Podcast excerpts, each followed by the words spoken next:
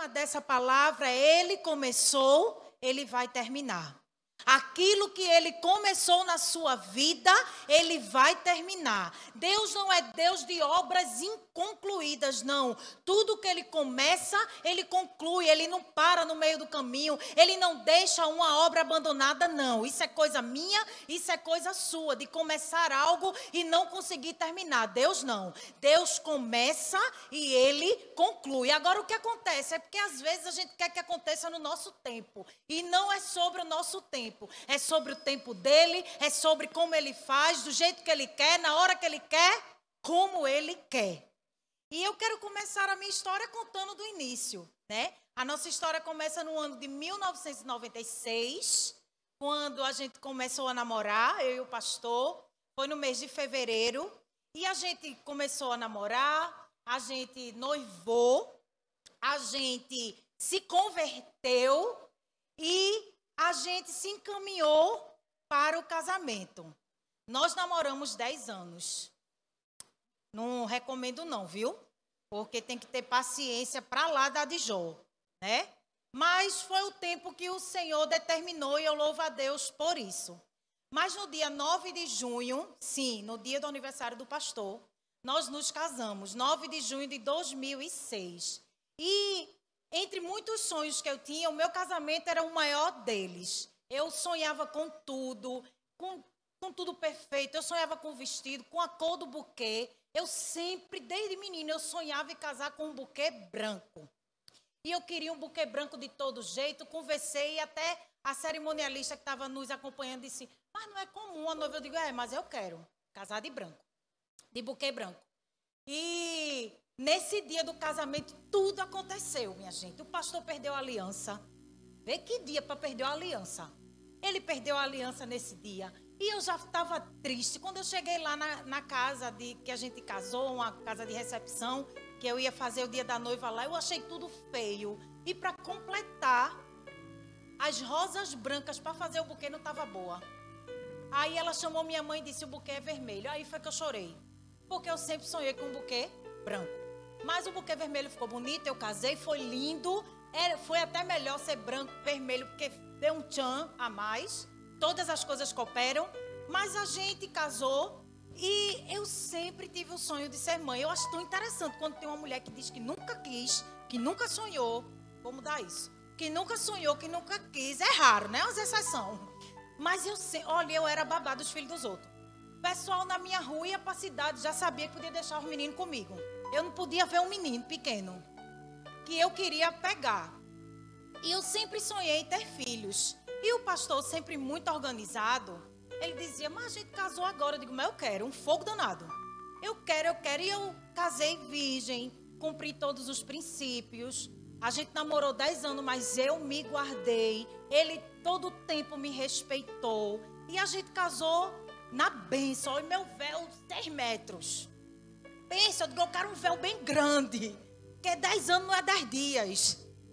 E é, eu não tomava anticoncepcional, porque eu era virgem. E quando eu casei, eu disse, eu não vou tomar não, ele que lute. E ele lutava lá, né? Não vou entrar em detalhes, né? Ele lutava. Quem cuidava disso era ele, não era eu não. Então eu disse, porque na minha cabeça, irmãos, se eu tomasse anticoncepcional, eu ia, quando eu quisesse ter menino, ia demorar, porque eu conhecia pessoas que tomavam e quando queria ter, demorava. Na minha cabeça, eu dizia, eu não vou tomar, ele que luta, e ele lutou. Ele lutou durante um ano, mas um dia, o método dele deu errado. E quando a gente completou um ano de casado, em 2007, é, em julho, eu descobri que estava grávida.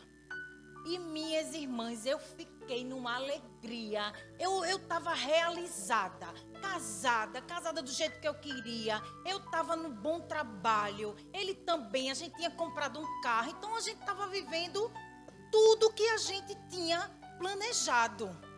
Sabe? Aquelas coisas que quando a gente casa, aquela tudo muito idealizado, aquele sonho, sabe? Tudo direitinho. E mesmo com a surpresa, eu mesmo fiquei louca, apaixonada. Já, eu, quando descobri, eu já sabia qual era o nome.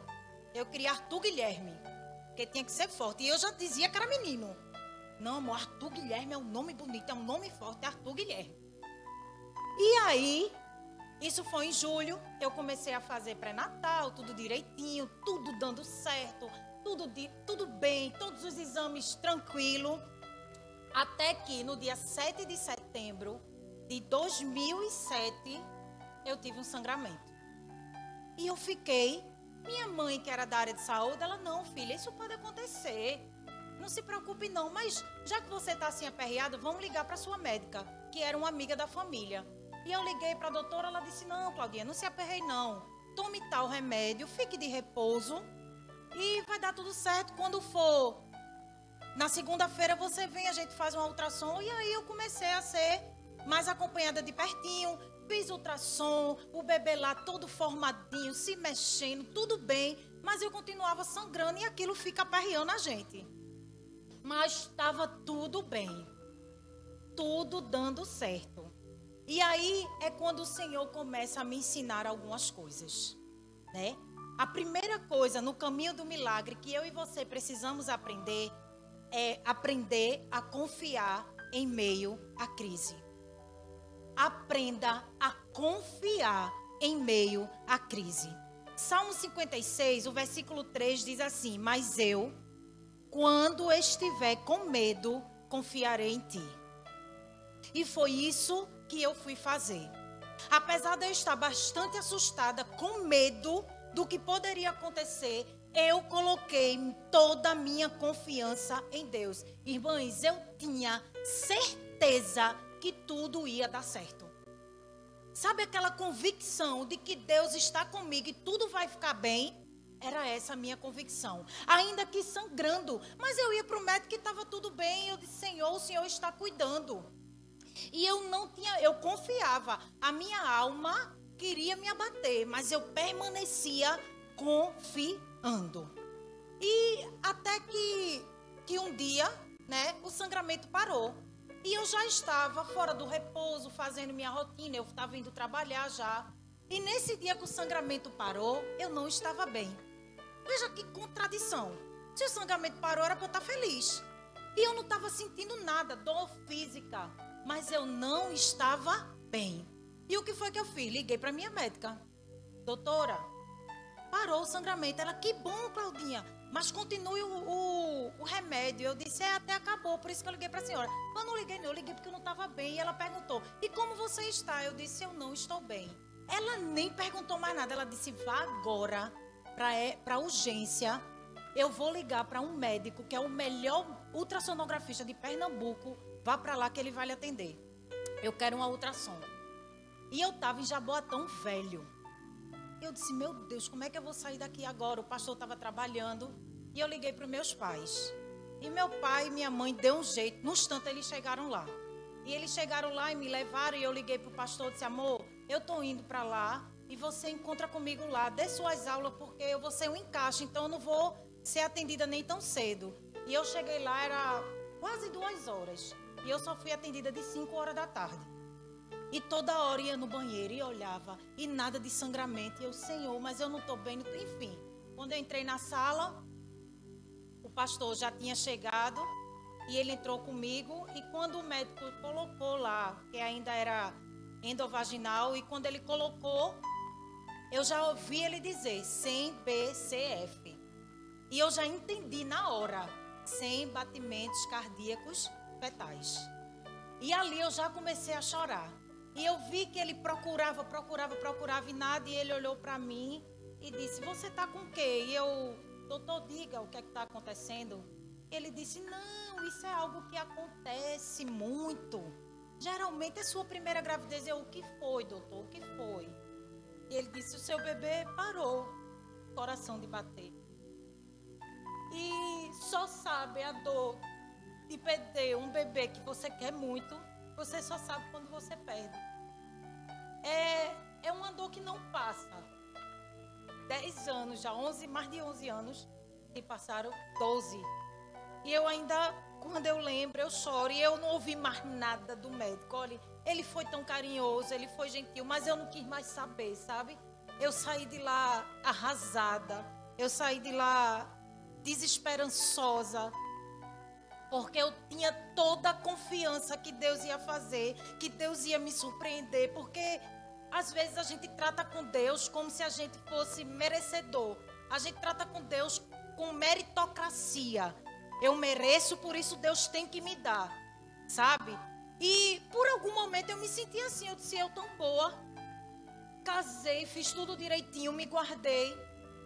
Eu sirvo na igreja, eu e meu marido, e por quê? Por que comigo? Eu me perguntei, mas em nenhum momento eu fiquei contra o meu Deus, porque Ele mesmo me fez lembrar. Isso foi uma segunda-feira, quando eu estava na minha cama chorando e chegou lá o nosso amigo, pastor Alexandre, e ele perguntou assim: Dina, você está triste com Deus? Eu disse: Não, não estou triste com Deus, não. Porque ontem eu estava no culto e o Espírito Santo me fez fazer uma oração. Quando o ministério de louvor cantava, e a música dizia assim: Abro mão dos meus sonhos, abro mão da minha vida por ti. Naquela hora, o Espírito Santo pediu para colocar a mão na barriga. E o Espírito Santo me perguntou: Você abre mão do seu filho por amor a Deus? E eu disse para Deus: Eu abro. Eu nunca vou esquecer isso. Eu disse: Eu abro. E no outro dia eu perdi o bebê. Não foi Deus, não, viu, irmãs? Amém? Tudo coopera, tudo coopera. Mas o que é que eu quero que você entenda? É que Deus nem sempre fará o que eu quero, mas Ele sempre dará o que eu necessito. Sabe? Tem dores que você vai passar porque o Senhor ele quer te ensinar algumas coisas. E o que eu aprendi aqui nesse episódio é que eu preciso confiar, ainda que tudo esteja dando errado, eu preciso permanecer confiando no Senhor. Amém? E eu continuei acreditando. Irmãs, eu estava, sabe quando a gente vive assim, a gente está no melhor momento da nossa vida? Quando tudo está dando certo, quando tudo vai bem. Mas no outro dia, tudo dá errado. Tudo foi assim comigo. Tava tudo lindo, tudo perfeito. No outro dia, o meu mundo caiu. Porque no dia que o pastor foi encontrar comigo lá na ultrassom, vamos borrar todinha. Foi encontrar comigo lá na ultrassom, sabe o que aconteceu? Bateram no nosso carro. Acabou com a frente do carro e ele chegou com essa cara plena. Eu nem percebi. Eu nem percebi. Agora eu achei estranho, na hora de ir embora, de sair lá da ultrassom, eu estava chorando tanto, eu estava tão aperreada que eu nem percebi que eu voltei no carro de painho. E ele voltou no carro comigo. Eu nem percebi. Só depois é que ele foi me dizer. Então, sabe o que tudo dá errado? Foi esse dia. Mas vocês acreditam que eu permaneci confiando?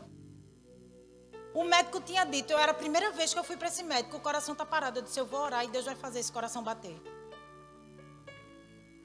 E a gente foi dormir, eu e ele, a gente chorou muito. E eu dizia, se Deus quiser, esse coração vai voltar a bater. Se Deus quiser, esse coração vai. Eu fui assim para a emergência. Porque minha médica disse, olha, no outro dia vá, finalzinho da tarde, que eu vou mandar fazer o procedimento em você. E eu disse, doutora, peça outra ultrassom. Ela disse, mas Claudinha, não precisa. Eu disse, peça, porque eu estava orando. Eu estava orando para o coração bater. E quando eu cheguei lá, a médica foi me examinar e o colo do útero estava fechado. Eu disse, um sinal de Deus. Oxe, esse menino vai o coração bater. Irmãs, eu passei a noite sem dormir no hospital, internada, esperando um médico ultrassonografista que ele ficava de sobreaviso chegar. E eu passei a noite orando, dizendo: Deus, esse coração vai bater, tudo vai ficar bem, vai, isso vai ser um testemunho. Eu vou dizer para todo mundo. E quando foi no outro dia de manhã, chegou, obrigada, filho, chegou o ultrassonografista. E eu estava com a ultrassom desse médico, né? O médico que me atendeu e viu que estava sem batimento. E quando ele pegou a ultrassom, ele disse: Por que estão solicitando outra? Aí eu disse, porque eu pedi. Ele disse, mas esse médico aqui é o melhor médico de Pernambuco, ele não erra. Eu disse, é, quem não erra é Deus, ele pode errar. E eu quero. E ele de contragosto fez. E eu tinha dito para Deus, Deus, se ele fizer e não tiver, eu vou aceitar. E quando ele fez, não batia. E ali eu entendi que era a vontade do Senhor mesmo. E eu fui me conformar e eu voltei para o quarto para começarem a fazer os procedimentos de preparar, porque eu não sei se você sabe, mas curetagem leva anestesia geral. E eu comecei a ser preparada. Tem que o meu colo do útero estava fechado, então teve que botar aquele soro que induz as dores do parto para que o colo do útero abrisse e pudesse ser feito o procedimento. E minha mãe estava comigo. E eu me lembro que Márcia tinha saído para resolver alguma coisa do plano de saúde no hospital.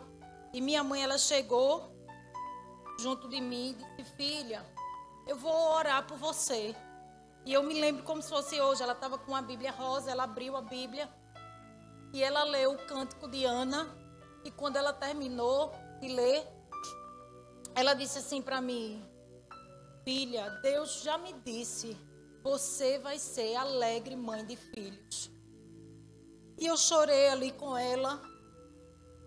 Ela estava super preocupada porque eu ia levar anestesia geral e ela tinha preocupação, porque às vezes tem gente que tem alergia, né? E eu nunca tinha tomado, ela estava preocupada. E aí eu fui, em todo o tempo, ela estava e o meu marido estava comigo, em todo o tempo, em todo o tempo, eles lá, juntos. Eu não me lembro uma, uma cena que eles dois não estivessem. Minha família, meu pai sempre ia lá, mas ela e ele sempre lá, cuidando. E nesse processo, né, fez lá a curetagem, minha médica muito carinhosa, não deixou. Ela disse: quando você começar a sentir dor, eu vou lhe levar para o bloco. E eu me lembro quando eu cheguei no bloco, o auxiliar dela, ela não fazia curetagem, mas ela levou a equipe dela. E o auxiliar dela, doutor Geraldo, ele é crente. E ele olhou para mim e disse: Não chore, não. Eu ainda vou lhe ver muitas vezes. Ele disse: Eu ainda vou fazer muitos partos seu. Você agora vai descansar, mas eu ainda vou lhe ver muitas vezes. Um profeta. E eu adormeci, quando acordei já tinha feito o procedimento e eu fui para casa.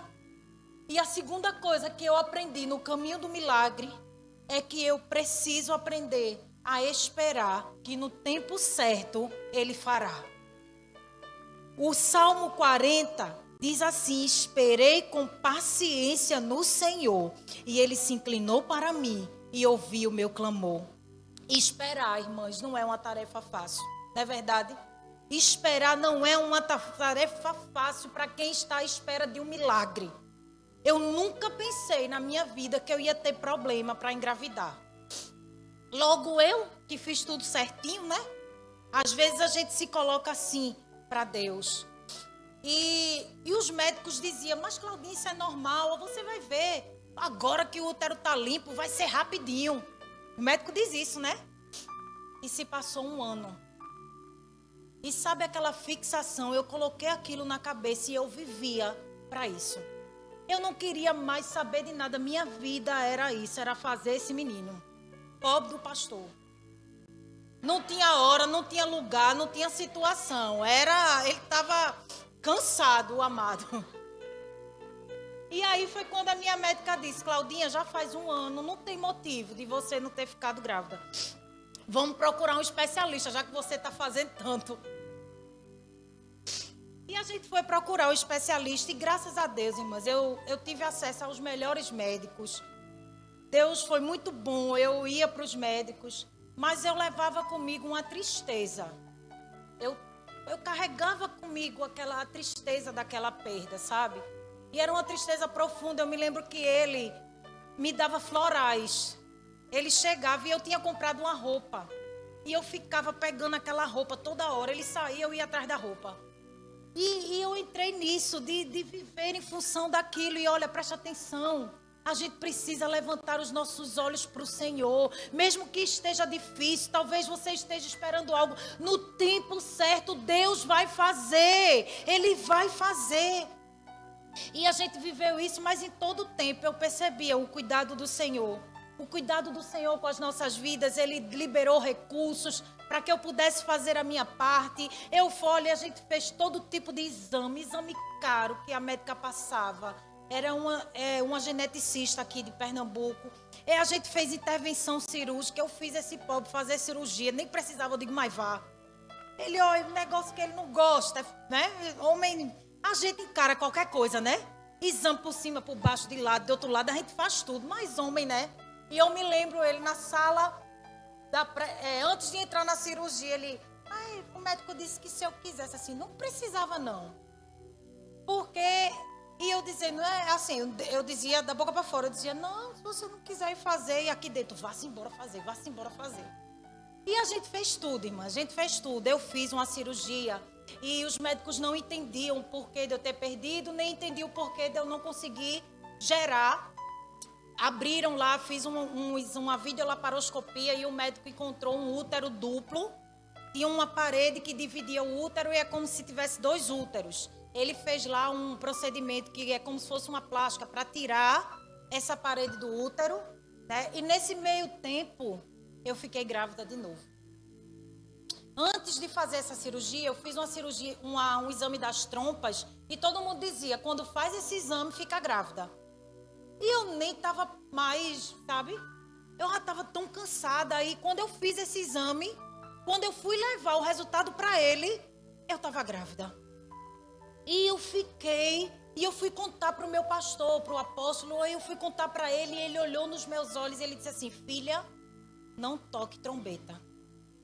Ou seja, não diga para ninguém, porque, mais uma vez, não vai ser dessa vez. E eu confesso que eu senti, mas não foi tão forte como o primeiro, porque o primeiro eu vi tudo, batida de coração, eu vi os bracinhos, perninhas formadas, e nesse eu nem consegui chegar a ver. Eu nem fiz a ultrassom, porque quando eu fui fazer, eu já tinha expelido no sangramento. E os médicos não entendiam o que é estava acontecendo, ninguém chegava no diagnóstico. E nesse tempo, o Senhor me ministrou muito, muito. O Senhor ministra as nossas vidas. Quando Ele quer falar com a gente, Ele usa pessoas, Ele usa canções. E nesse tempo, Ele usou uma canção. Ele usou uma canção para aquietar a minha alma, porque eu olhava, eu tava, nesse dia eu estava sem forças para prosseguir. Sabe? Eu estava cansada. Uma coisa, irmãs, é você esperar por algo que alguém lhe diz. Outra coisa é você esperar por uma promessa que foi o Senhor que te deu. Uma promessa que o Senhor te deu mexe com você e eu ficava, eu não via a hora daquilo que Deus tinha falado ao meu coração acontecer. E essa canção, cadê Gisele? Vamos lá? E essa canção o Senhor usou para trazer um novo fôlego de vida. Quando parecia, eu olhava e eu não via. Eu não sei se você já viveu algo assim, que Deus disse para você que vai acontecer, mas você olha e não vê. Alguém já já viveu isso? Você olha e não vê. E a gente, quantas vezes eu perguntei, Deus, onde estão as tuas promessas? O Senhor disse que eu seria alegre mãe de filhos. E cadê? Eu perdi outro filho. Como vai ser? Como vai acontecer? E esse dia eu estava muito triste, eu estava chorando muito. E uma pessoa me mandou essa canção. E aquela canção foi Deus falando comigo que na hora certa ia acontecer. Gisele preparou um algo com essa canção e se você sabe cantar, cante conosco nessa noite. Amém?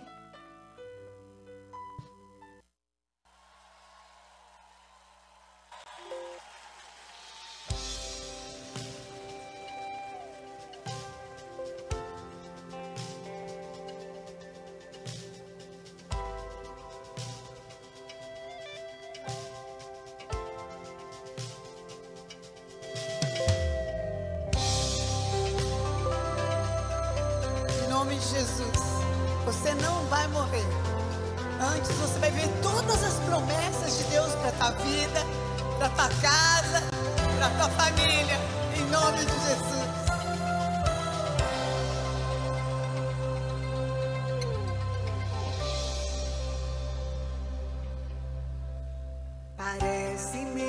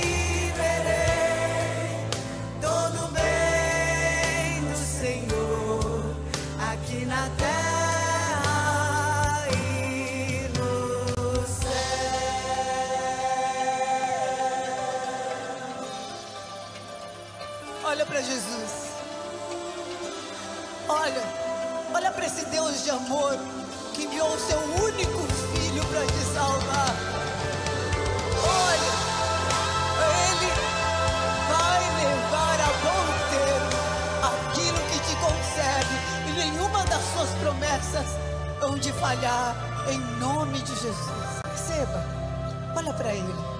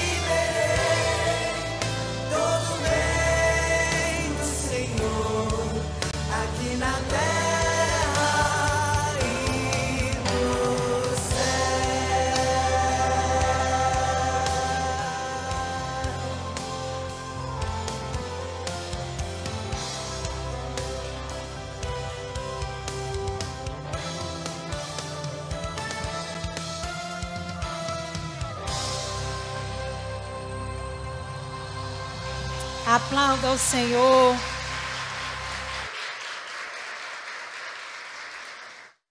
Você não vai morrer. O Senhor, ele não descansa, ele não dorme, ele está trabalhando ao seu favor. E no tempo certo, ele vai entregar todas as promessas que ele fez, porque se ele fez comigo, ele pode fazer com você também. E essa canção foi como um bálsamo derramado sobre o meu coração. Era ele me dizendo: Você vai viver. Quando a canção diz assim: Com seus filhos ao redor. E hoje eu olho para minha mesa e eu tenho minha mesa cheia. Às vezes chega uma visita, não, não tem mais vaga. De tão cheia que é a minha mesa. E no caminho do milagre eu precisei aprender, por último, a descansar, pois Ele está cuidando de tudo. Eu precisei aprender a confiar em meio às crises. Eu precisei aprender a esperar nele com todo que tudo que tenho, com tudo que sou. E eu precisei aprender a descansar. Mateus 11, o versículo 28 diz assim: Venham a mim todos que estão cansados e sobrecarregados, e eu lhes darei descanso. Eu não sei o que é que tem te pesado, mas o Senhor está dizendo para você nessa noite: eu te darei descanso. E eu vivia toda semana, toda semana, de 15, 15 dias, eu tinha que fazer um ultrassom, eu tinha que ir para uma médica, eu tinha que fazer, eu vivia nisso, né? Sendo acompanhada lá pela geneticista.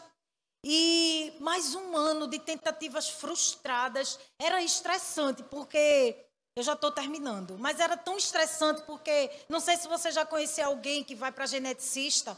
E como ela não achou um diagnóstico, ela disse assim: Eu vou acompanhar a sua ovulação. Então você. Quando começar a ovular, vem aqui que eu vou fazer um ultrassom. Aí eu ia lá, ela fazia. Ela disse: Pronto, tá ótimo, tem um folículo, tem um folículo bom, pronto para romper. Você precisa fazer quando chegar em casa. Aí você vai fazer quando chegar em casa, você vai fazer de noite, você vai fazer de manhã. Eu vivia para fazer. E o pastor lutando. Amendoim, essas coisas todinhas que tinha que comer. Preparava para ele, porque tinha que ter fôlego. E, e irmãs, eu estava cansada. Eu estava cansada e ele certamente, só que ele não passava para mim, né? Ele fazia tudo que eu olho. Pendura as pernas para cima, eu pendurava. Vira de cabeça para baixo, eu fazia. Eu queria ter filho, eu queria, eu estava disposta a fazer tudo. Ele está ali, todo escondidinho. E a gente estava cansado porque era uma rotina desgastante. Sabe por quê? Porque aí um dia eu fui para ela, dezembro. Eu fui para ela e ela disse: tem um folículo aqui que está perfeito, vai ser hoje. Aí você vai, corra agora numa farmácia e compra uma injeção para romper o folículo. folículo. A injeção, 500 reais na tora, assim, tinha que dar. Lá vai eu. E eu queria saber, ele que se virasse para arrumar os 500 reais. Fui lá, tomei a injeção, né? E aí ela disse, olha, hoje de noite você pode até fazer, mas a boa mesmo é amanhã de manhã. Amanhã de manhã tem que fazer de todo jeito. Lá vai eu. Aí a gente tinha uma casa alugada em Gravatar e a gente foi para casa. Só que essa casa ia muita gente, ia até discípulos da gente, da célula. E eu não podia desmarcar, eu disse, já, eu não... Aí a gente foi. Aí eu cheguei para a mãe e disse, mãe, de manhã, tu tira todo mundo de casa porque eu tenho que fazer. E eu não vou conseguir fazer com a casa cheia. Mãe, deixa comigo. Mãe acordou todo mundo. Vamos tomar café na cidade. O pessoal, e Gina? Pai, não, os bichinhos estão cansados. Tá cansado não, eles queriam ir, vamos chamar. Não, deixa os meninos, deixa os meninos. O apóstolo dizia: Minha filha, você não fica grávida porque esses discípulos não deixam, é tudo aqui na sua porta. E manhã conseguiu tirar um sufoco. Eu não estava nem com ânimo, minha gente. Eu disse: Bora, bati assim, bora. Tem que fazer. E a gente foi fazer. Quando a gente estava começando, eu disse: Visita. Minha gente, deixa eu resumir, não fez. Olha, eu chorei tanto. Eu disse, agora, ai, tomou uma injeção de 500 reais. E ele, mas minha filha, não se preocupe com isso não, vamos fazer de noite. Não, que a doutora disse que era de manhã que prestava. E menstruei. Então, deu errado. E eu, cansada, eu estava cansada, eu disse, eu, vamos descansar. Vem aí janeiro, fevereiro e março. Eu precisava trocar o plano de saúde e eu disse, se eu ficar grávida, o plano não vai cobrir. Então, vamos descansar, eu não vou ficar preocupada em fazer menino, não. Vamos dar uma paradinha, a gente está fazendo demais. E em março, quando o plano começar, porque eu vou fazer o plano agora em janeiro, em março a gente volta à nossa rotina, né? De faz de manhã, de tarde, de noite, toda hora, todo instante. E ele, bichinho, ele, oh, amém. Né? Ele deve ter dito amém. Ele, você que sabe. E a gente decidiu descansar, né? Sem exame, sem consulta, sem hora para fazer. Olha, foi, sabe? E nesse, nesse, isso era dezembro de 2009. Em janeiro de 2010, a igreja lá, a sede, a central, fazia um congresso da família. E nesse ano veio os apóstolos da Bahia, apóstolo Luciano e Simone. E o apóstolo Veloso disse assim: Márcio, fique dando uma volta com eles, leve eles para conhecer alguns lugares, eles não são daqui, fique com eles para levar para almoçar. Você fica à disposição dele. E a gente ficou a semana toda, levou eles em Porto, é, levava para jantar. E toda noite tinha o congresso. E na última noite do congresso, ele olhou para o apóstolo e disse: Apóstolo, o senhor deixa eu orar por esse casal que nos serviu tanto, cuidou da nossa filha. E o apóstolo Veloso disse: Vá, ore. Ela sabia, assim, por alto, que eu queria ter filho e que já tinha perdido. Mas eu não tinha chegado a conversar com ela, me abrir. Não tinha. E aí ele chamou a gente na frente da igreja e ele foi orar por, por mim e por Márcio. E ele começou a orar agradecendo. Ele palavras que eu nunca esqueço. Ele disse assim: quem, quem serve a profeta tem galardão de profeta e nos abençoou. E ele, quando já ia terminar a, a oração, ele olhou para mim e disse assim: assim como a sunamita serviu ao profeta e não pediu nada em troca, daqui a um ano você vai estar com sua filha nos braços. Está Lisa, que não me deixa mentir, não sei se Ingrid estava lá. E ele olhou para o pastor, que não era pastor, Márcio não era pastor ainda, e ele começou a profetizar na vida do pastor. Ele dizia: Você vai ser um pai de multidão. A unção que está sobre Abraão está sobre a sua vida. Ah, você vai, vai ter uma numerosa multidão. E eu achando que era filho, né? Eu disse. E sabe o que aconteceu comigo ali naquele dia, irmãs? Foi lindo. A igreja toda chorou, porque a igreja conhecia a minha dor. A igreja sofria com a gente. E foi uma coisa assim, extraordinário que aconteceu, mas Deus levantou aquele profeta para falar, a igreja estava lotada, tinha gente até na rua. Você sabe como Deus tratou, falou com a gente assim, cara a cara, usar um profeta para dizer assim: daqui a um ano você vai estar com seus filhos no braço. E se não acontecesse? Estava ali registrado, até filmando estava. E depois daquele dia, assim como Ana, quando recebeu aquela oração do profeta, o meu semblante já não era triste. Eu saí dali com o coração descansado de que Deus estava vendo tudo aquilo e que ele ia agir Preste atenção, Deus está vendo tudo o que você está vivendo. Ele não está apático, ele não está de, de costa, ele não está ocupado. Ele está vendo tudo o que você está vivendo. E na hora certa, ele vai agir ao seu favor. E engraçado é que isso foi em janeiro. Fevereiro, eu menstruei. Irmãs, para quem está nesse processo de tentativas, uma menstruação é mesmo que um aborto. Olha, todo mês que eu menstruava, olha, eu ficava. As meninas aqui que tentam, as meninas que já conseguiram, elas me entendem. E todo mês, olha, eu já tinha uma parceria com o um rapaz da Pague Menos, lá do Pina. Porque todo mês eu comprava um exame de farmácia, eu chegava, ele nem perguntava, ele já me dava. O pai eu comprava escondido. Era, minha menstruação é tão certinha mas atrasava da minha cabeça, sabe? E todo mês eu fazia o exame. Eu dei dinheiro à farmácia, viu? E nesse dia, eu me lembro como se fosse hoje. A menstruação chegou e eu estava leve. Eu estava bem. Sabe o que eu entendo? Deus estava me testando.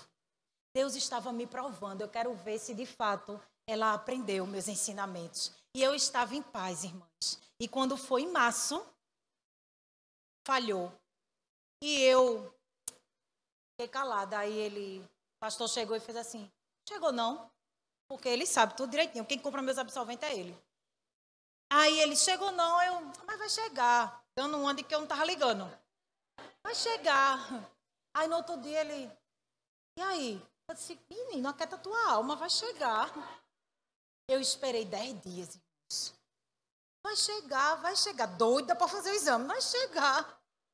E aí, quando eu fiz o exame, o positivo lindo lá veio. E essa oração foi feita, como eu falei, em janeiro de 2010. Em 11 do 11 de 2011, nasceu Valentina. Nem foi um ano. Poucos meses depois, Valentina nasceu, a palavra do profeta se cumpriu.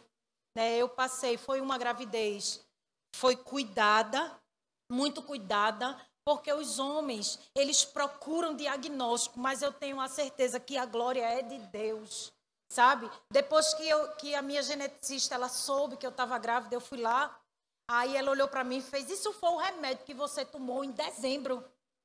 Eu disse, foi não, doutor, isso foi Deus. Isso foi Deus, porque eu tomei um remédio para ovular, mas eu já ovulava bem. Eu, eu sei quando eu estou ovulando, a gente aprende todas as coisas, viu? Eu sei quando está ovulando, tudo direitinho, mas está tudo ligadinho aqui, viu? Não vem mais menino, não, só espirituais.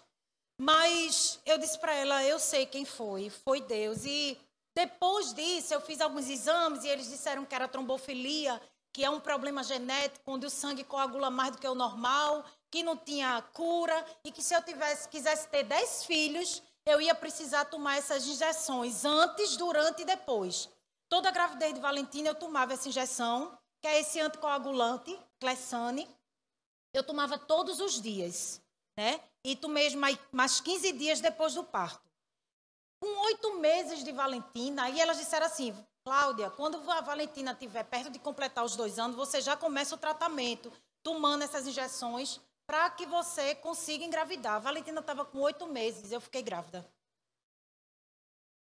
E Vinícius, eu tomei 40 injeções. Essa médica que eu fui, eu já estou terminando, o Ministério Louvor pode vir. Essa médica que eu fui, eu ia para os melhores. A gente, quando quer ir para o médico, a gente pode, a gente não vai para o melhor, né? Eu ia para os melhores. E essa médica é uma sumidade aqui em Pernambuco, Rosa Arcuri. E ela, quando me atendeu de Valentina, ela dizia assim: Aí Márcio dizia, mas toda gravidez, toda gravidez, ela vai ter que tomar essas injeções. Ela não engravida sem tomar. Quando eu fui de Vinícius, ela já mudou todo o diagnóstico, porque meu apóstolo, ele orava, você está curada, você não crê não? Desse jeitinho assim, bem carinhoso. Eu dizia, eu creio, apóstolo. Não precisa tomar essas injeções. Mas eu dizia, Deus deu sabedoria ao homem, eu vou seguir. E quando eu voltei para ela de Vinícius, com 40 injeções, ela parou e ela disse: Eu vou ficar lhe acompanhando. E eu olhei para ela, mudou o diagnóstico. E de Vitor, irmãs, eu nem pisei lá. Vitor não tomou nenhuma injeção, acho que é por isso. Que ele. E sabe para que isso? Sabe para quê?